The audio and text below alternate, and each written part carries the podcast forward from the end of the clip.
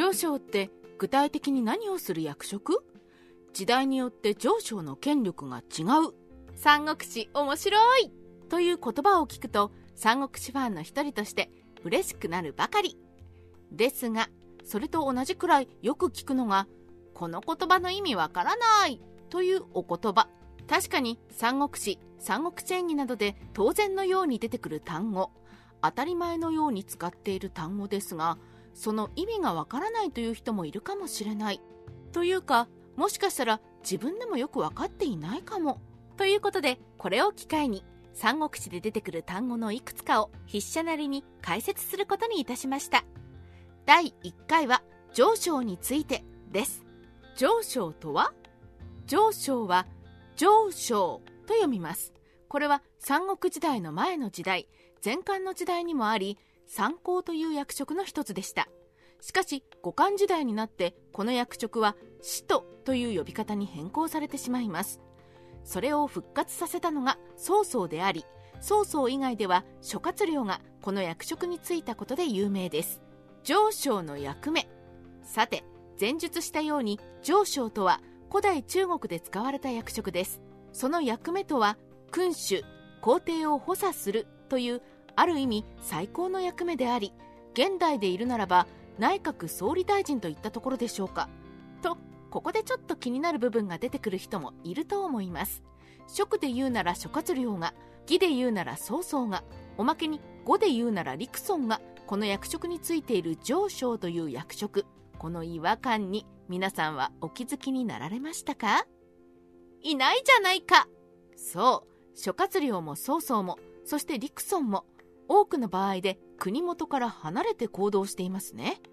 君主を補佐する役目であり時に任されて政務の実権を取る立場。ん？これも補佐ではないのでは？もしかしてこの説明は間違いなのか？ということでもう少し調べてみるとさらにややこしい事態が判明してきました。小国。小国は小国と読みます。これは朝廷に仕える家臣の最高役職であり現代で言うならば首相にあたります。漢時代には用いられていた役職ですが権力の集中を防ぐためかもしくはすでに権力が集中しすぎていたのを分散するためか上昇という役職が生まれたという説があるのです。そして上昇が補佐するのは本来この小国のことを指しています。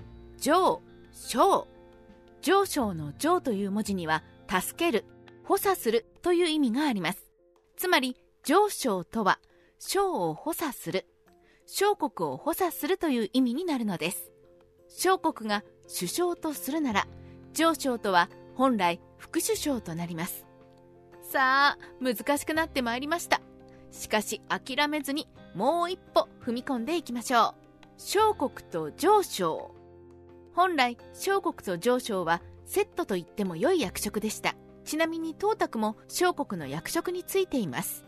しかしこの折にはすでに上昇の役職名は使徒に解消され後に曹操が上昇を復活させたというように使徒としての役割は上昇ほど強くなかったというよりも曹操が上昇という役職を復活させた際に権力を高めたというべきでしょう。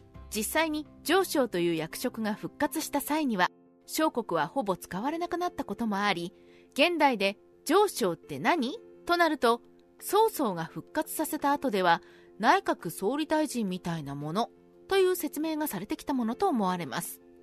要するに漢時代以前の上昇と曹操が復活させた上昇では握れる権力が大きく違っているのでこのようにややこしくなったのではないかと筆者は思いました。時代によって役職名が変わるだけでなくその役目における権力もまた変化したために起こってしまった祖語というべきでしょうか。例え話の難しさではありますができるだけ身近に三国志を感じていただくためにも今後もできるだけ詳しくそして分かりやすく精進を重ねていきたいと思います。技能上昇。ややこしくなってきたので最後に軽い小話を。技能上昇といえば曹操であり生前に芝居はこの役目を誇示しています。これは義の上昇である曹操は実際には補佐だけではなくほぼ実権を握っていました。曹操自身は上昇ではあったものの後にその息子である宗妃が皇帝簒奪実際には禅譲したこともあり死号として武皇帝を追贈されています。要するに義の上昇というと皇帝簒奪のイメージがついちゃっているわけです。というわけで芝居は自分は皇帝簒奪の意思はないです。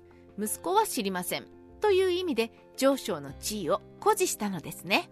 まあ曹操も皇帝を追贈されたように芝居も死後に上昇を追贈されるのですがそれは本人の意思とは関係なかったからということでこの難しかったお話は終わりましょうか。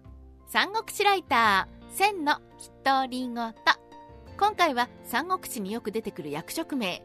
上昇についてそして上昇という立場権力が時代によって変化したため現代で例えるとややこしくなってしまった件について筆者なりに解説そしてお話ししてみました。なかなかいやかなりややこしいのですがうまく伝えられたでしょうか？まだまだ筆者も勉強すべきことが多そうです。しかしこれに懲りることなく三国志の用語について今後も解決していきたいと思いますのでどうぞレベルアップの日をお待ちくださいませ。